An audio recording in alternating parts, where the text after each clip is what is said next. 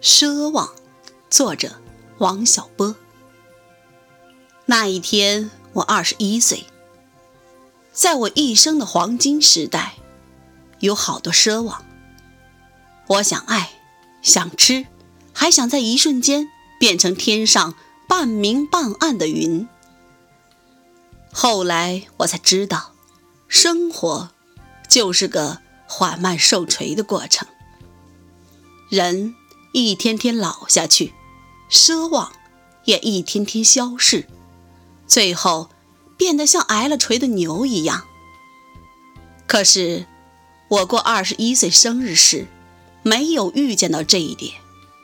我觉得自己会永远生猛下去，什么也锤不了我。节选自王小波《黄金时代》。